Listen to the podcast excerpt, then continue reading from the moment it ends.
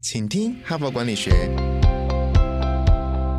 在这里，我们希望用轻松无负担的方式与你分享最新管理新知，打造属于你的哈佛 DNA。我是节目主持人杨玛丽 Mary。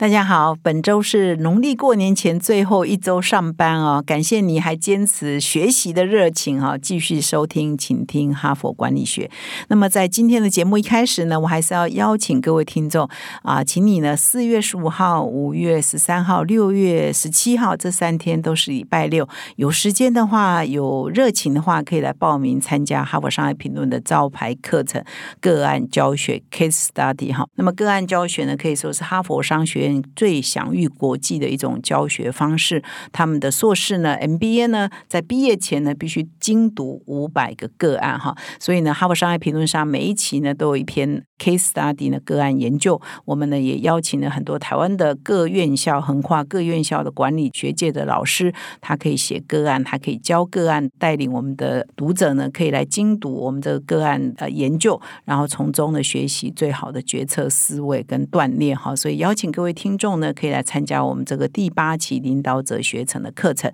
那包括我本人在内呢，每一次上课，每一天的上课呢，我都会啊亲自在那边，也是跟大家一起学习哈。所以邀请各位一起来参加。同时呢，我也邀请各位听众哦，持续啊到我们的 Apple Podcast 留言板留言给我们，或者你可以到我们的说明栏点击我们的呃留言的网址呢，或者是连接呢，可以留一段声音给我们哈，我们会在节目中呢适度的播出。我们已经播出了好多听众的留言哈。那我们今年的一个目标呢，就是增加我们的互动了哈，希望啊各位听众可以回馈给我们，到底你听了我们的节目有些什么收获？你最喜欢些什么内容？对你有些什么影响？哈，你的分享呢也会给其他听众呢，也可以做参考。你最喜欢的哪一集，就某某听众可能漏掉的那一集，搞不好可以给他一个提醒，说，哎，这一集是适合听的哈。所以我们希望今年二零二三年呢，我们的 podcast 可以多一点听众的回馈，也可以让我们的节目可以做得更好。好，那本周呢，我们的主题呢是看懂财务报表哈。现代人最需要知道的基础的财务知识是什么哈？那么昨天呢，我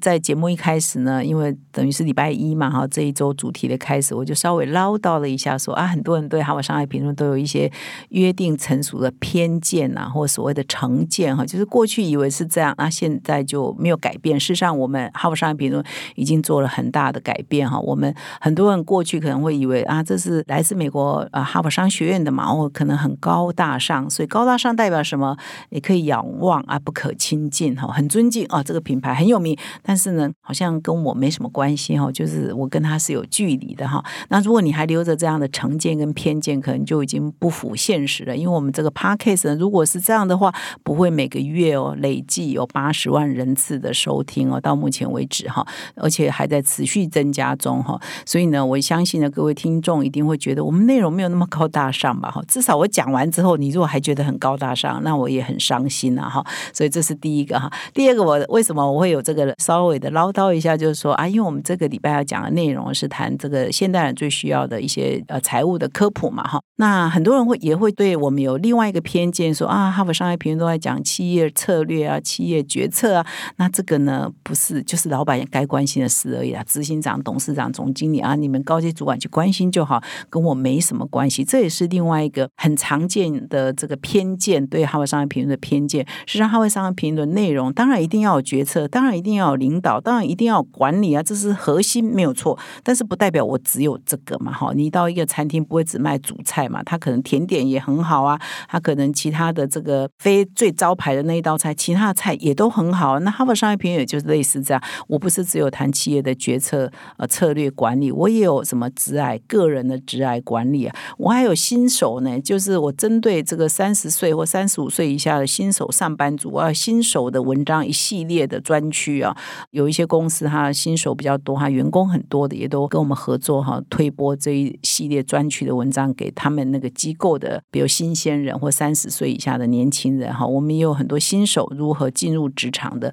新手必须要知道一些管理啊，或者是职场内的一些礼仪啊，或者是学习的方法等等哈，所以。以我们也有这一些内容。那我这一周要分享的就是说，现在需要知道的财务课程。这个呢，当然你如果是一个公司的呃经营。管理者或者是一般的上班族，其实你也应该要知道。可是你个人，就算你没有在上班，你要投资，你要理财，你要选标的，你也必须要一些财务的基本知识嘛，哈。所以我这一个礼拜因为是过年这一周，可能各位都有一些红包啊，有一些年终奖金啊，可能都想说我怎么做投资理财啊。所以这一周呢，我们就很应景的也来谈一谈说，哎，投资理财前你应该懂得一些财务报表哈知识是什么？你在选标的之前要注意一些什么？所以昨天呢已经讲了三大财务报表，你一定要懂得损益表、资产负债表以及现金流量表。所以如果你 lose 掉昨天的节目，请你再去回听。那不过呢，见信书呢不如无书了哈。所以我今天呢，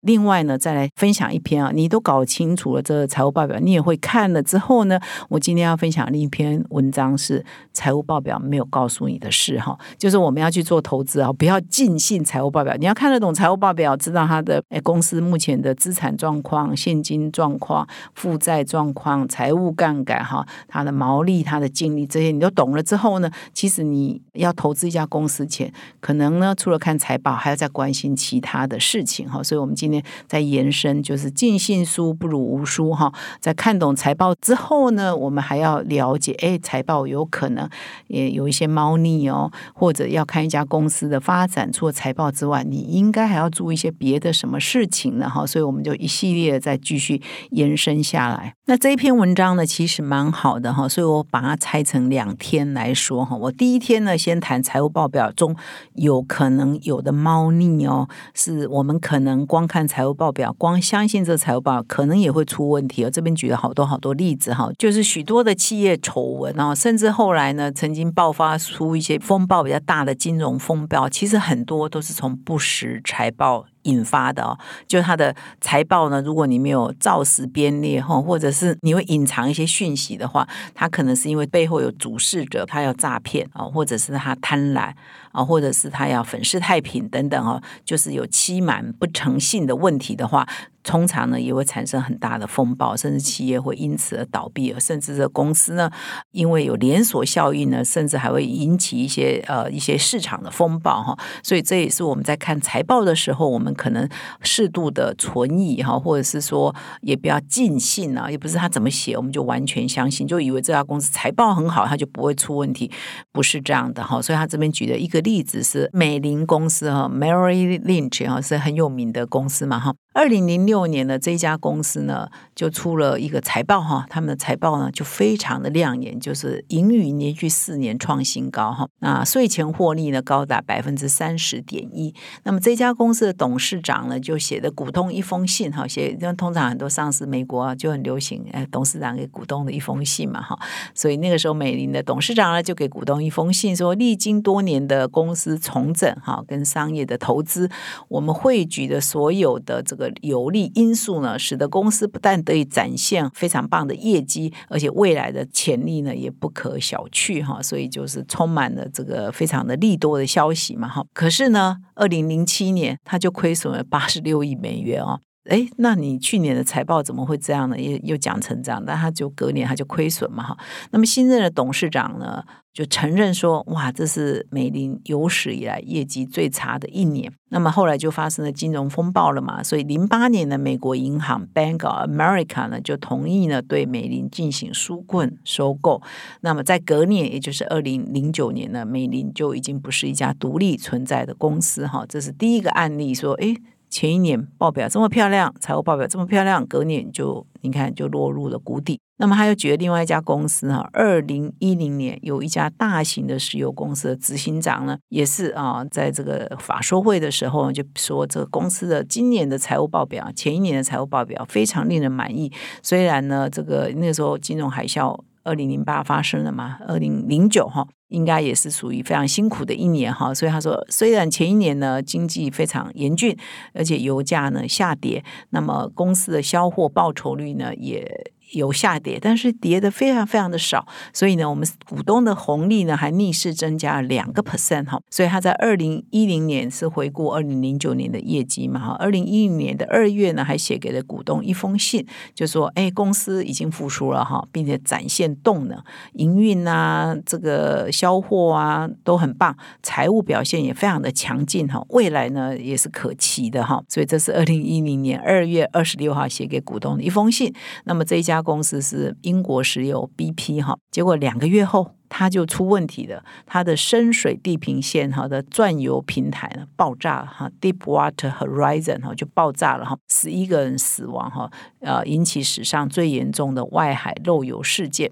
那么多年以后呢，英国石油呢总结了哈这一次的这个漏油事件呢，造成他们的损失哦，这损失包括什么？他们钱财损失嘛，你还要再富裕嘛哈，名誉的损失，还有全球营运能力的损失哈。加起来大概四百亿美元，哈，非常的惊人。所以上面呢这两个案例呢，就告诉我们说，公司的财务报表呢，其实是一时的，哈，反映的是一时的，哈，不保证永远，哈。所以你今天看它是今天这个样子，不保证永远会是这么好。那么数字呢，可能有错误，或者是数字呢无法反映数字以外的事情。比如说有一个危机在那里，你是预测不到的哈。但是如果我们是一个投资人，我们是一个股东哈，这些外在的因素哈，这些冲击呢，就会影响到你本业的发展。比如说一个意外，Deepwater 这个 Horizon 这个意外就影响了 BP 的营运嘛哈。所以呢，财务报表哈，我们要看，我们是参考，我们要看得懂，但是不是我们所有的投资都只看财务报表哈。可能一个完美风暴就在前面等着，都有可能哈，或者是说财务报表里头，我接下来也会说，可能有人会蓄意诈欺哦，这是我接下来要说明的。那比如说这个美国的安农案，二零零三年爆发的安农案，或者是台湾的博达案，哈，都被列为这个是蓄意的财务诈欺，哈。那这个呢，你可以上网去搜寻这些案子的缘由，哈。那他这篇文章呢，举了一个例子呢，比如说有一家意大利的公司，哈，它资本额呢是数十亿美元，是一个食品厂，哦，它是一个跨国的公司，哈，叫。帕马拉公司哈，它的营业范围哦，遍及几十个国家哈，所以它是一个蛮国际化的公司。那么这事情是有点久了哈，不过永远都是可以教科书上的个案了哈。二零零三年的十一月呢，诶，他发现说他没有办法偿还他到期的债券哦。那么公司这个时候稽核人呢，债权呢，才仔细去看他的财务报表，发现说，诶，他在美国银行不是有一个账户吗？里面不是有五十亿的存款吗？后来呢？哎，去查才发现根本没有这个账户存在啊，所以这报表就是造假的嘛。美国银行后来在十二月呢就出示报告说，这家公司并没有在我这里有存款啊，没有这个账户哦，所以这个哎，他的报表里头这个存款啊，他的现金呢就是造假哈。所以我们会计师真的责任很重大哈，这个要要仔细的查哈。所以呢，后来这家公司就宣布破产嘛哈，那他的一些主管呢也就诈欺而判刑入狱哈。所以呢。这里就知道了，就说，哎，有时候如果主事者蓄意要诈欺，哈，说良心话了，我们一般的投资者真的还不容易啊，可以看得到哈，呃，一些精明的人可能也都会被骗了哈，所以这个我们政府的主管机关哈，就一定要严防哈这种事情一而再再而三的发生哈。那么第二个财务报表上没有办法真实反映的是，呃，很多认列的方式，很多做账的方式哈，评估的方式哈，常常也是有弹性的了哈，所以这个弹性呢。也会使得财务报表呢看起来很好，但事实上可能没那么好哈。比如说公司的折旧，你有一些投资哦，一下子投了一千万、两千万下去，那它在财务报表上呢，它是会用折旧来呈现今年的折旧摊体嘛哈。那如果说你是比较严谨的财报纪律的话，你可能会说我折旧五年啊，折旧八年。但是你如果比较松一点哈，为了让财报漂亮一点，我就折旧十二年，折旧十五年啊。那这样我每年要摊提的成本不就下降吗？那这样我每年的获利不就会提升吗？光折旧啊年限这件事情，你怎么设定哈？一线之隔而已，它就会影响我们的财报漂亮与否，很关键哈。所以这个呢，没有说造假，但是呢，这个就是。哎，他这个财务纪律的问题，你是不是要明定哈？怎么样的投资应该用多少年的摊提哈，才不会说哎，不同的执行长或不同的董事长哦，不同的财务的主任呢，他只要这边做一点点小变动呢，就影响财报很大哈。所以呢，这也是财务报表可能没有办法直接反映的事情哈。那财务报表里头还没有办法反映的事情是什么呢？是这个公司的无形资产或市场价值哈，就是说你这家公司呢，财务报表看起来是，比如说是这个样子，可是这家公司有很多的 IP 在手上，制裁权，它有非常强的研发能力哈，它的品牌形象很好，它的人才很强哈，这就是它所谓的财报上无法呈现的价值。如果说这家公司是这个样子，它财务上呢可能表现是很平稳，也没有说超级的。怎么样？呃，特别的靓丽或特别的高。但是呢，如果这家公司要出售的时候，我刚刚讲它人才、它的技术、它的品牌力哈，它的公司的声誉呢，诶，也是这个公司的价值。但是它无法在财报上呈现。当这家公司要出售的时候，这些无形的价值呢，也就会变得很高哦。所以呢，你如果要去评估一家公司的价值，也要考虑这个哦。你可以用想说，我现在如果有人要去买。要付多少的无形价值给这家公司才买得到哈？这个呢也是财报上无法呈现的哈。但是也是我们在观察一家公司好与坏哈、优质与否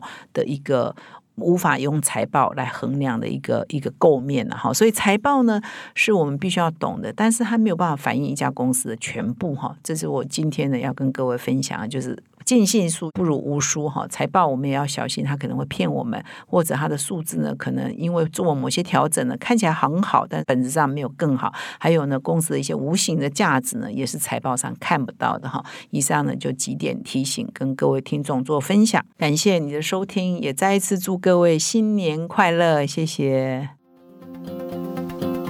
现在就注册 HBR 数位版会员。每月三篇文章免费阅读，与世界一流管理接轨，阅读更多管理大师的精彩观点。现在就开始。